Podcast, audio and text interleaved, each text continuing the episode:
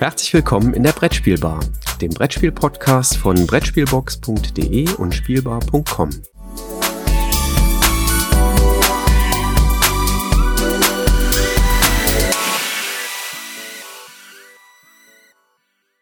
Einen wunderschönen Sonntagabend wünsche ich dir, Christoph. Ich freue mich, dich wieder hier in der Brettspielbar treffen zu können. Wie geht es dir?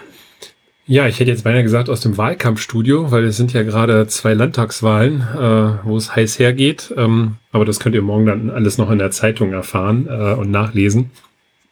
Äh, wir haben auch gewählt und zwar drei Spiele. Äh, aber um deine Frage zu beantworten, mir geht's soweit ganz gut. Ähm, du, wir haben noch eine Sache offen aus dem letzten Monat. Da haben wir ja dazu aufgerufen, liebe Zuhörer, macht uns Vorschläge, in äh, oder auf unserem Discord-Server, ähm, was wir an Spielen denn mal vorstellen sollen. Ich muss zugeben, das Feedback hätte stärker ausfallen dürfen, sehr gerne. Ähm, aber okay, es kamen einige Vorschläge mit Spielen, die wir uns äh, annehmen wollen. Einige davon, muss ich zugeben, habe ich nicht in meinem Besitz. Deswegen äh, kann ich da bei einigen nichts sagen. Einen Wunsch können wir heute noch direkt erfüllen. Äh, seid also gespannt. Und es gibt einen Gewinner der Pegasus gebrandeten, tatsächlich gebrandet im Sinne äh, der Lunchbox. Ähm, die gab's ja beim Pegasus Presseevent und da habe ich gesagt, die würde ich gerne äh, für unsere Leser stiften und da werde ich jetzt im Nachgang der Aufnahme den Gewinner anschreiben. Meine Tochter hat äh, aus den Losen gezogen. Da werde ich den Gewinner anschreiben, um die Adresse bitten und dann wird die Lunchbox zugeschickt. Also ganz, ganz vielen lieben Dank fürs Mitmachen. Und so ganz generell, liebe Zuhörer, wenn ihr Lust habt, uns Spiele vorzuschlagen, die wir hier mal in unseren Ersteindrücken vorstellen sollen, dann einfach bei uns auf dem Discord-Server äh, schreiben oder äh, uns eine Kurznachricht schreiben an 01590 5511223. Beim Discord-Server fällt mir übrigens ein, dass wir, glaube ich, keinen eigenen separaten Brettspielbar Dingsbums haben da bei Beeple, ne? Also ja, vielleicht genau. ist das auch ein Thema, da müssen wir vielleicht nochmal gucken. Ansonsten schreibt das gerne in der Spielbar oder in der Brettspielbox.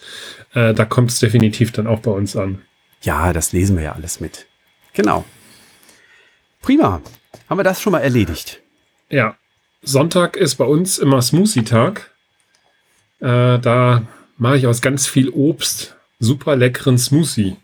Was verbindest du denn mit Obst? Ähm, oh, das ist jetzt aber eine ganz tolle Überleitung zu Obsthain, einem Solospiel erschienen bei Board Game Circus ähm, von Mark Tuck. Zehn Jahre aufwärts, in zehn Minuten gespielt und ich habe Beef mit Mark Tuck. Du hast Beef mit Mark Tuck? Ja, sowas von. Warum? Ja, hast du dir mal die Karten angeguckt? Äh, wenn man sie aufmacht, so riechen sie ein wenig chemisch, aber nee, die sind sehr stabil. Gut. Alles gut, die Karten sind prima, aber hast du mal die Farbverteilung darauf angeguckt? Die sind immer so, dass das genau nicht übereinander passt. So. Also bisher bin ich recht zufrieden mit meinen Ergebnissen, die ich dort habe. Das kann auch vielleicht an der Person vor dem Spiel liegen. Also Obstein ist so ein kleines, ist ein Knobelspiel, oder? Ich würde sagen Knobelspiel ist. Solo-Knobelspiel vor allen Dingen, ne? Ja, ein Solo-Knobelspiel. Ähm, man spielt es alleine, man spielt es mit neun Spielkarten. Es sind 18 Karten drin, das heißt, man hat auch immer kräftig Varianz drin. Und auf diesen 18 Karten, da sind eben Felder mit Obstbäumen. Ähm, es geht da um die Farben der Früchte. Also äh, da sind entweder zwei rote, äh, nein, da sind nicht entweder, sondern da sind immer zwei rote Bäume, zwei lila Bäume ähm, und zwei gelbe Bäume. Also Pflaumen. Jürgen, das sind Äpfel, Pflaumen und Birnen, Birnen ja? Ja. Meine Güte. Drauf abgebildet. Und äh, in unterschiedlichsten Mustern natürlich.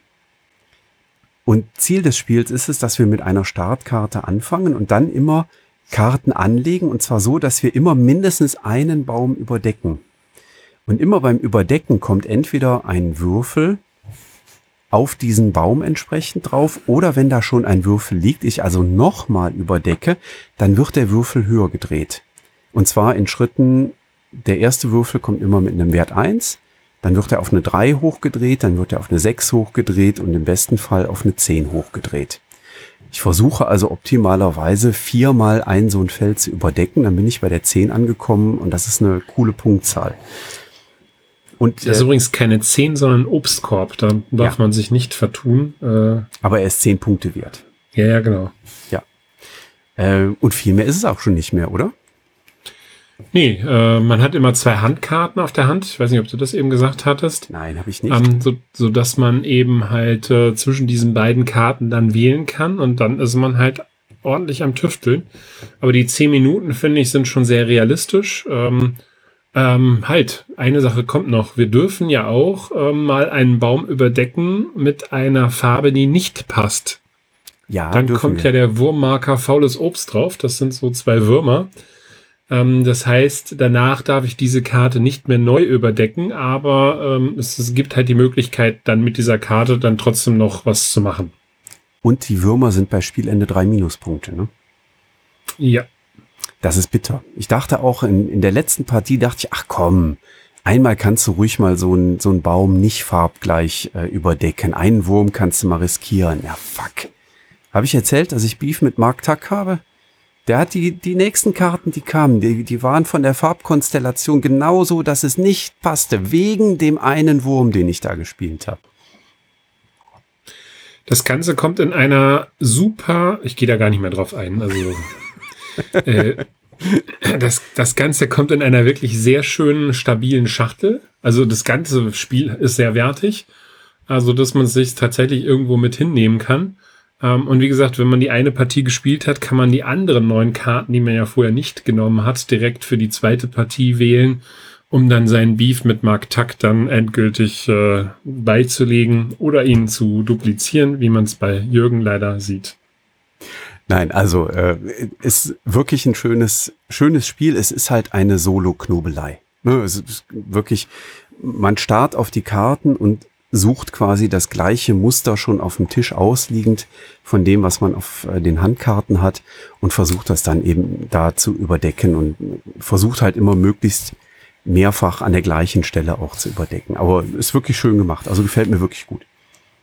Das war Obsthain von Mark Tuck, erschienen bei Board Game Circus, dem sympathischen Verlag unten rechts, ne? Würde, nee, unten links würde jetzt der ähm, Olli sagen, ab zehn Jahren mit circa zehn Minuten Spielzeit. Sympathisch unter anderem deswegen, weil ähm, der äh, Board Game Circus Verlag macht ja viele Lokalisationen. Auch das hier ist eine Lokalisation. Ähm, ursprünglich hieß das Spiel Orchard, äh, ist über Kickstarter damals gelaufen. Da habe ich das tatsächlich auch her. Also ich habe die englische Version. Aber bei Board Game Circus ist das äh, so super nett. Da gibt's die deutsche Spielregel dennoch zum Download und man kann die abrufen. Also sehr sympathisch. Ähm, und das äh, verdient, dass ich mir irgendwann, wenn wir wieder eine Messe haben werden, auch mal die deutsche Version dann nachträglich noch kaufen werde dort.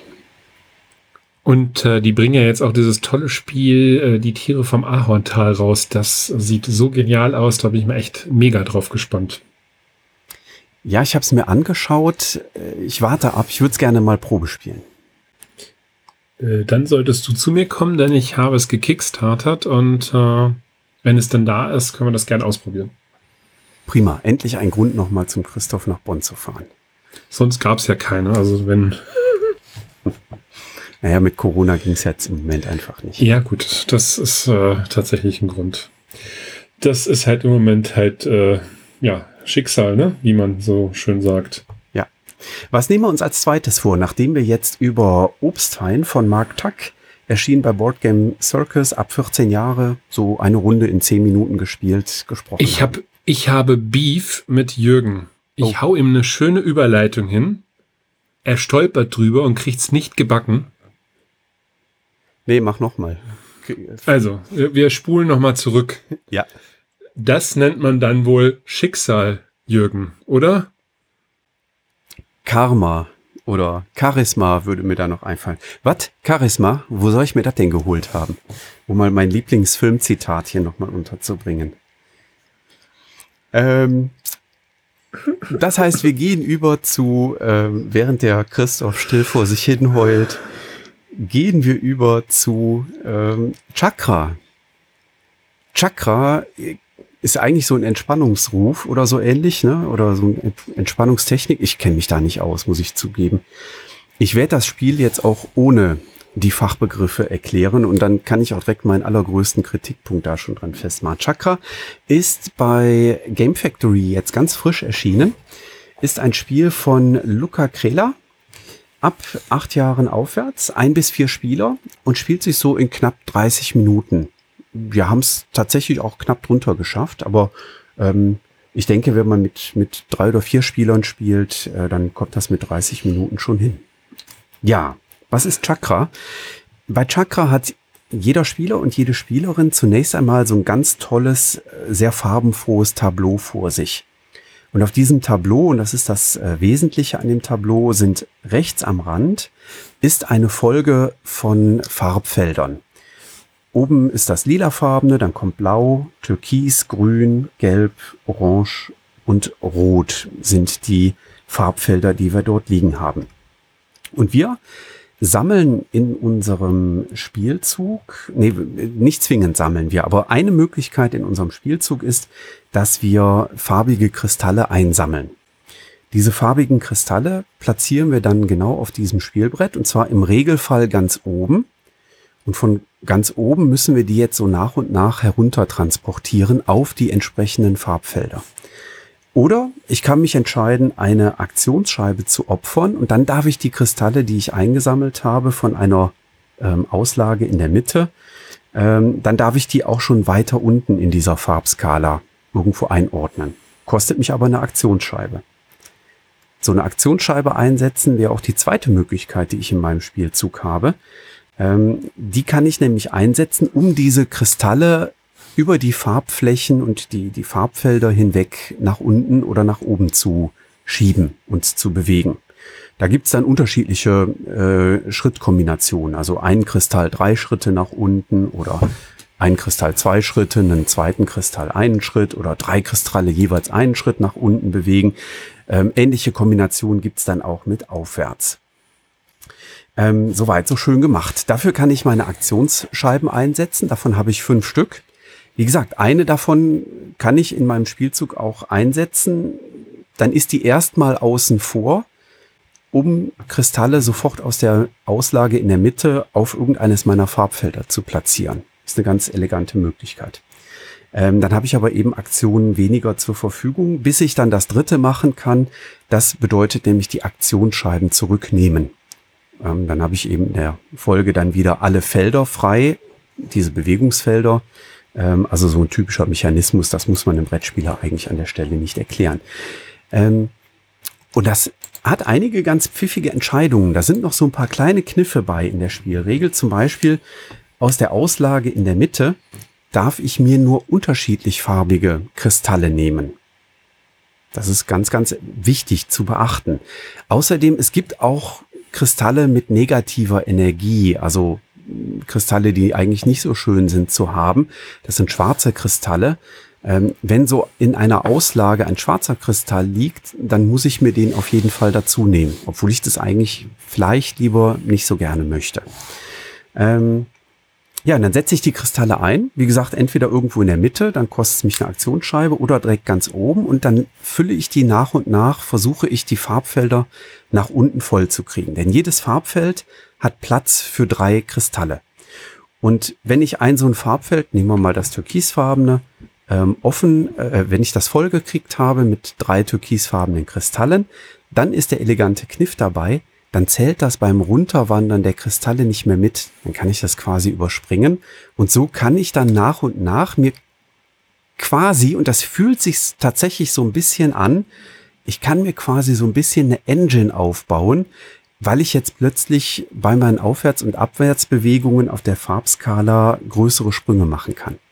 Sehr elegant gemacht, gefällt mir ähm, tatsächlich sehr gut. Ähm, ja, das war jetzt die Erklärung, wie ich das Spiel erkläre. Kommen wir mal zu meinem Hauptkritikpunkt. Wenn ich das Spiel nach Spielregel erkläre, dann sind diese Farbfelder, ähm, die, wie heißen die noch? Chakren. Ja, so wie das Spiel, Chakra. Ja, dann sind das die Chakren. Diese Einsatzfelder ganz oben, wohin ich die Kristalle nehme, wenn ich sie aus der Mitte rausgenommen habe, das ist die Bagia-Blase. Braucht kein Mensch den Begriff, ja, aber ist die Bagia-Blase. Ähm, wenn ich äh, die, die offene Auslage, ja, ist das Lotusblumenbrett. Braucht auch kein Mensch den Begriff. Also, das ist wieder so ein Spiel, wo ich zugeben muss, die Spielanleitung steht sich selber im Weg. Es ist eigentlich nicht kompliziert. Wirklich nicht. Also, es ist ein schönes, tolles Knobelspiel. Das will es auch sein. Was es tatsächlich kompliziert macht, ist das mit diesen, ich sage jetzt mal Fachbegriffen. So, man liest so, äh, okay, alle Energien darfst du nie zurück auf die Baggia-Blase schieben. Fuck, was war nochmal die Baggia-Blase? Ach ja, die drei Dinger da ganz oben, alles klar. Ja, die Einsatzfelder, wo die Kristalle reinkommen. Ist einfach nervig, muss ich zugeben. Also bei dem Spiel hat's mich tatsächlich gestört. Vielleicht, weil ich fachlich oder von den Begrifflichkeiten so weit weg bin da drin. Auch die drei Möglichkeiten. Ich kann Kristalle nehmen oder ich kann diese Kristalle nach unten oder nach oben wandern lassen von diesen Farbfeldern. Ähm, oder ich kann meine Aktionsscheiben zurücknehmen.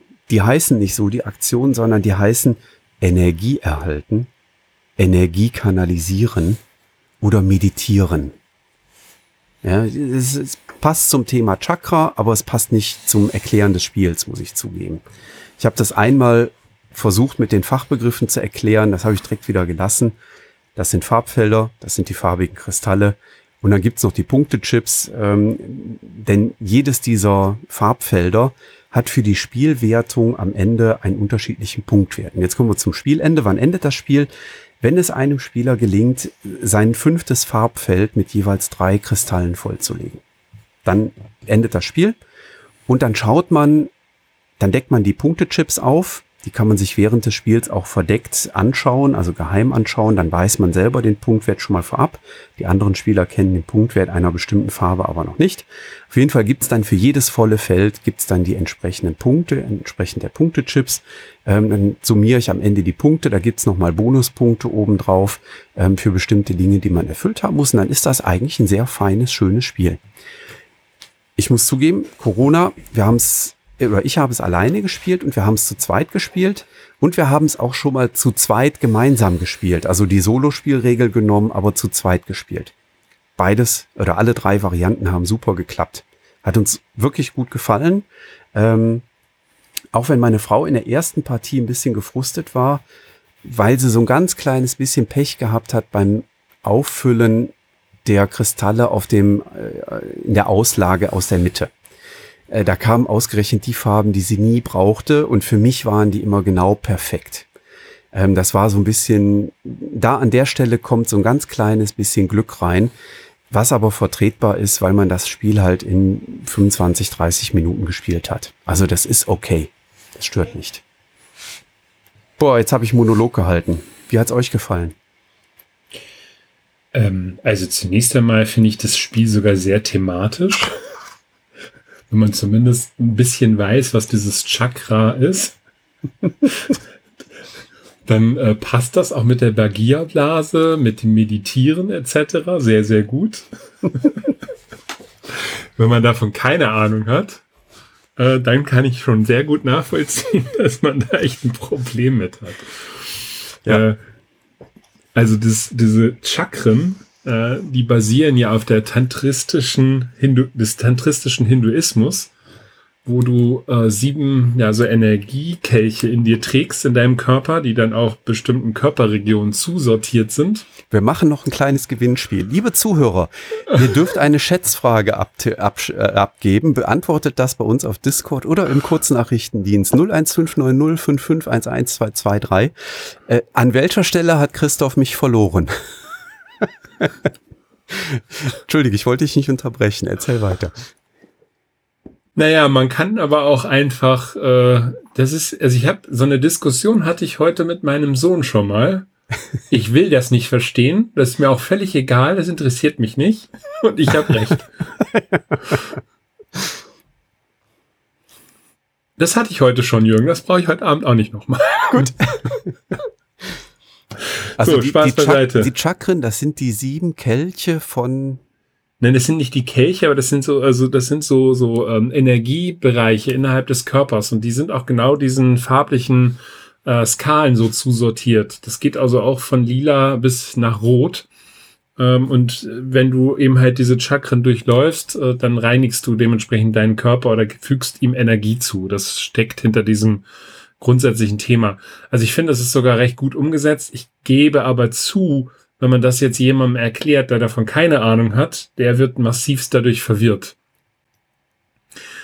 Ähm, also von daher äh, hätte man, also das ganze Spiel hätte man natürlich auch komplett anders aufziehen können. Ich finde es aber trotzdem nett gemacht und, und thematisch wirklich äh, hat man sich echt Mühe gegeben, an, an verschiedensten Stellen eben halt diese Begrifflichkeiten einzubauen ohne dass es mich jetzt gestört hat. Ich hatte aber so ein ähnliches Fragezeichen bei meinen beiden Mitspielern äh, gestern auch, äh, als ich es denen erklärt habe. Also von daher ja. kann ich da so ein Stück weit nachfühlen. Äh, ähm, ich habe nur gerade festgestellt bei deiner Erklärung, dass ich gestern einen Fehler gemacht habe ähm, beim Spielen und ich meine äh, auch, dass, dass du noch einen Fehler eingebaut hast. Ja, das kann sein. Ich habe so schnell geredet. Äh, denn man darf diese Inspiration aus den Einkerbungen nicht zurücknehmen. Das heißt, wenn ich Steine in dieses Chakra einfülle und von der Seite, was so nett ist, und ich da eben halt so einen Inspirationsstein hineinsetze oder Plättchen, dann ist das dauerhaft blockiert. Ja. Das geht nämlich nicht. Das ist äh, zunächst Das heißt, ich habe dauerhaft dann auch weniger Steine.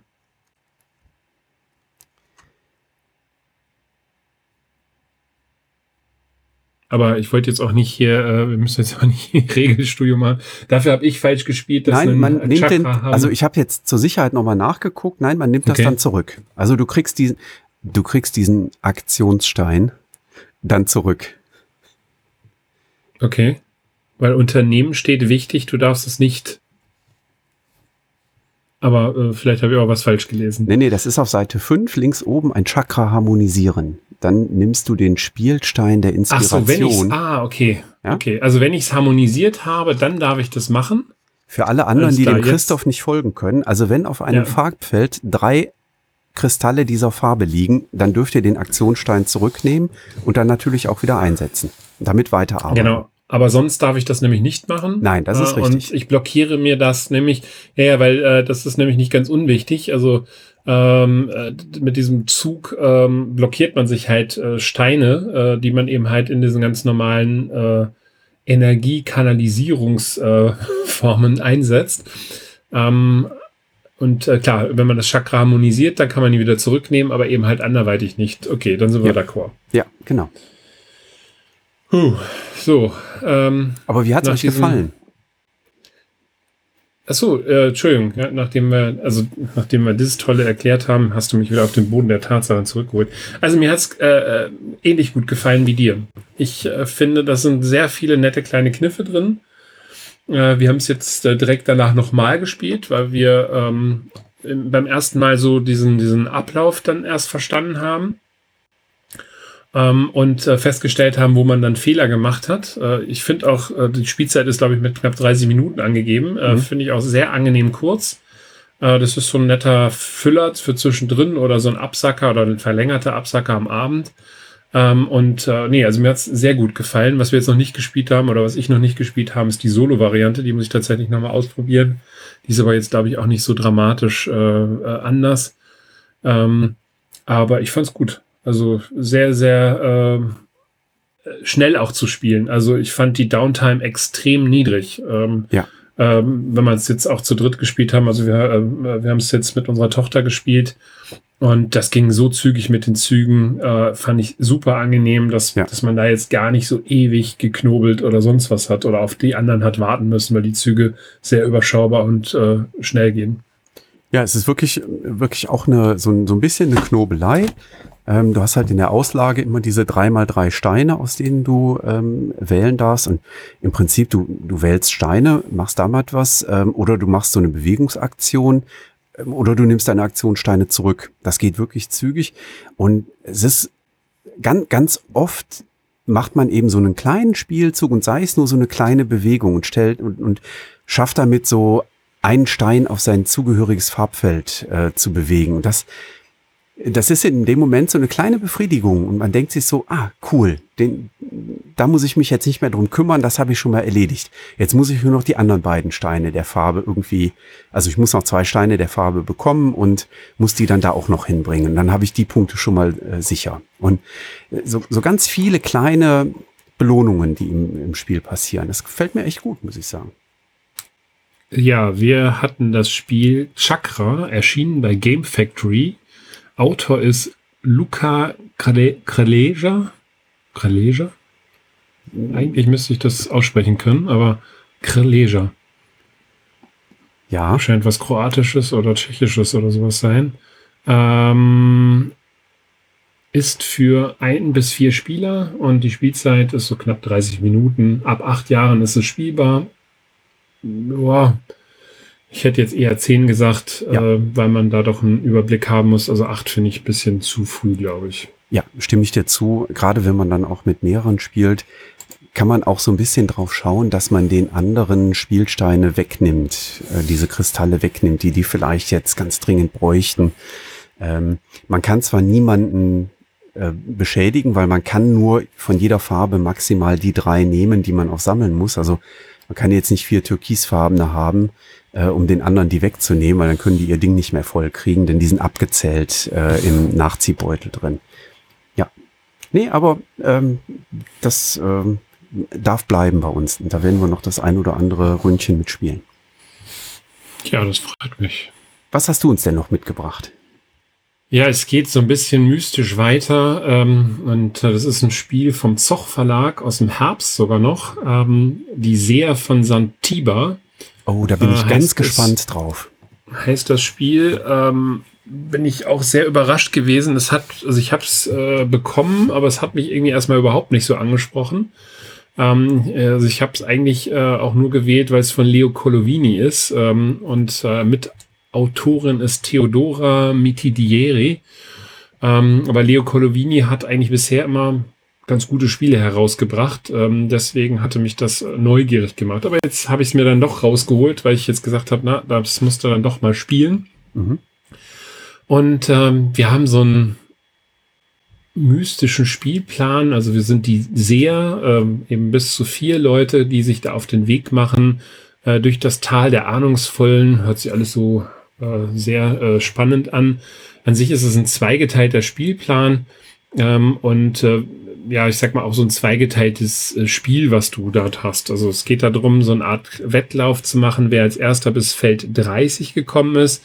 Und dann geht das Ganze aber noch bis, ich glaube, Feld 75 weiter. Äh, aber bei 30 werden halt Karten ausgewertet. Und um die zu erhalten, äh, würfeln wir immer Reihe um und haben fünf verschiedene Würfel in den Farben grün, blau, braun, pink und weiß, äh, auch in dieser Reihenfolge. Und diese Karten haben unterschiedliche Werte äh, mhm. da aufgedruckt, die dann hinterher wichtig sind für das weiter Fortlaufen ab Punkt 30. Also wenn der erste Seher die 30 erreicht hat, äh, dann werden nämlich die Karten ausgewertet und die Karten, die dann wertbar sind, das ist also auch nicht ganz so ohne, äh, die werden dann aufaddiert und dann läuft man nochmal den Rest des Weges weiter und wer dann äh, auf diesem äh, Weg des, der Ahnungsvollen am weitesten vorangeschritten äh, ist, äh, gewinnt dieses Spiel. Mhm. So, das ist äh, hinterher äh, nice to have. Äh, Im Wesentlichen geht es darum, eben halt diese fünf Würfel zu würfeln. Und die Würfel haben äh, jeweils die Zahlen eins bis sechs, wobei die Zahlen vier, fünf und sechs tatsächlich als Zahlen aufgedruckt sind, während die Zahlen eins bis drei als Sterne aufgedruckt sind. Mhm. Und äh, ich würfel jetzt äh, die Zahlen, lege die dementsprechend dann vor mich aus. Und jetzt müssen die anderen, also es ist, deswegen hat das auch einen gewissen interaktiven Charakter, ähm, eine Wette eingehen. Die müssen halt sagen oder eine Vorhersage eingehen. Die haben so eine kleine Drehscheibe, das machen sie verdeckt und sagen, welchen Würfel nehm, nimmt der aktive Spieler. Also das wird dann eingestellt, auch mhm. das gleiche wie äh, grün, blau, rot, rosa oder weiß. Mhm. Und jetzt äh, bin ich als aktiver Spieler dran und entscheide mich, welchen Würfel ich nehme. Äh, entscheide ich mich für einen Würfel mit den Sternen drauf, dann bedeutet das, ich kann diesen Weg auch vorangehen, vorausgesetzt, ich fliege nicht raus. Also rausfliegen tue ich immer dann, wenn jetzt in einem Vier-Personen-Spiel der dritte passive Spieler äh, den Würfel vorhergesagt hat und ich gezockt habe, also richtig vorhergesagt habe und ich gezockt habe, äh, dass ich eben halt äh, eine Karte oder, oder mich für einen Würfel entschieden habe und dann wird das Ding umgedreht, also diese Vorhersage.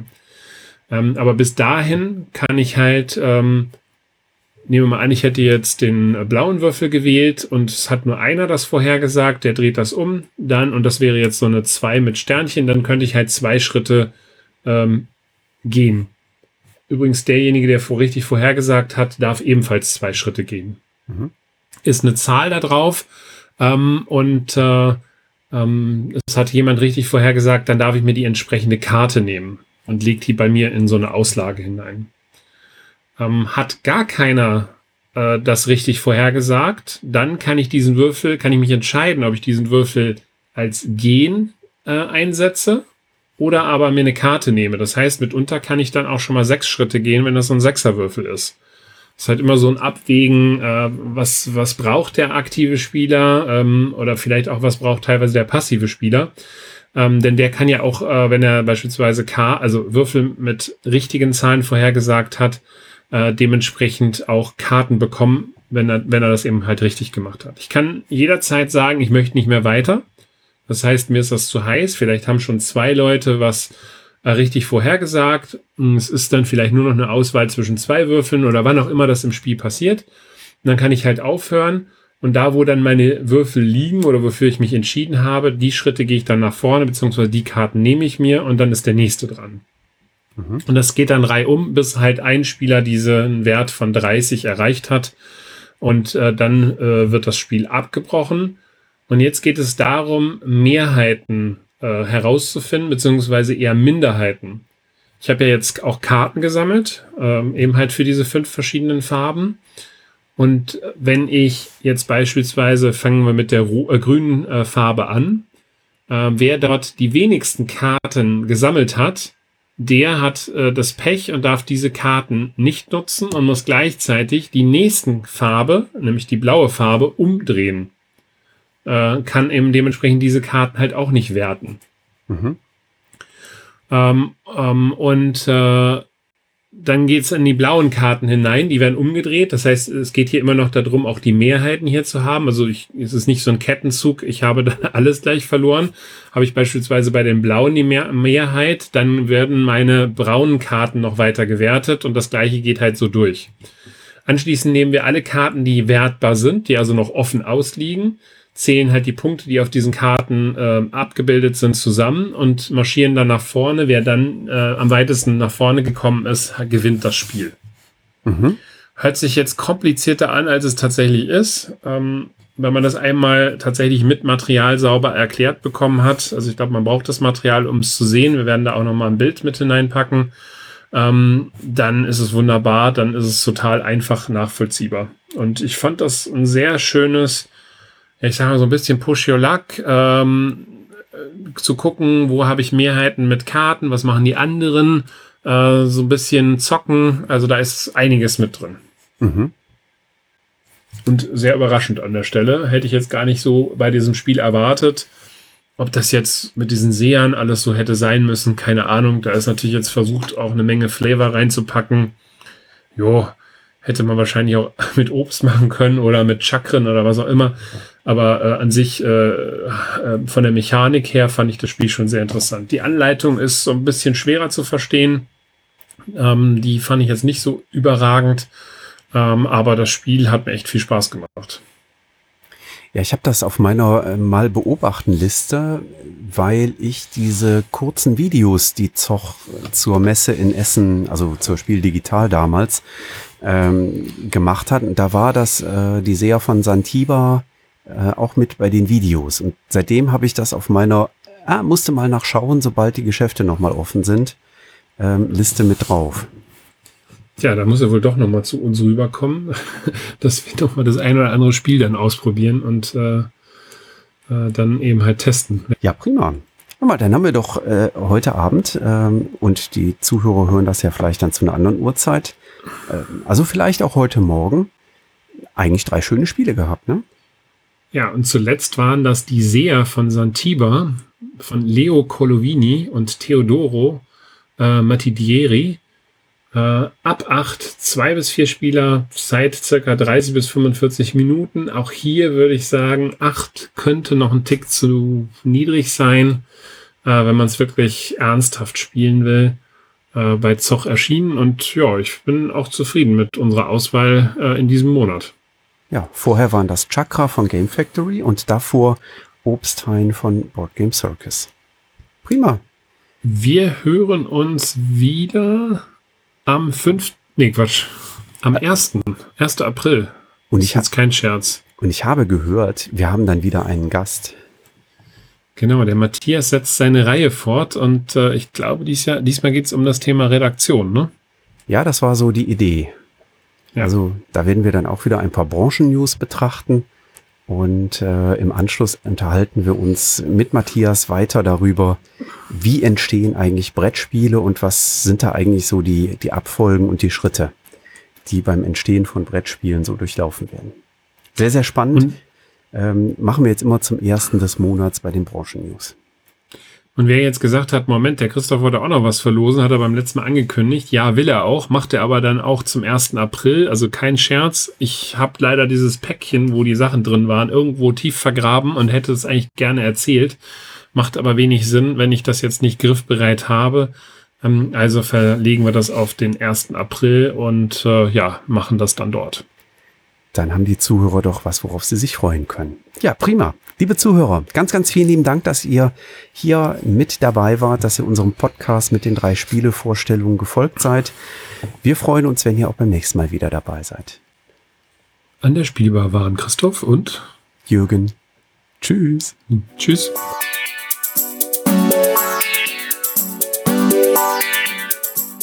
Danke, dass du der Plauderei an der Brettspielbar gelauscht hast. Wir freuen uns über Feedback, insbesondere bei iTunes, Panoptikum, IO oder anderen Plattformen, über die du dem Podcast folgst. Wenn du uns direkt kontaktieren möchtest, geht das per E-Mail über kontakt@brettspielbar.de oder unsere Twitter-Accounts. Christoph ist dort unter @brettspielbox und Jürgen unter @spielbar_com zu erreichen. Wir freuen uns auch über Anregungen und Themenvorschläge für die kommende Episode. Für heute verabschieden wir uns und wünschen eine verspielte Zeit.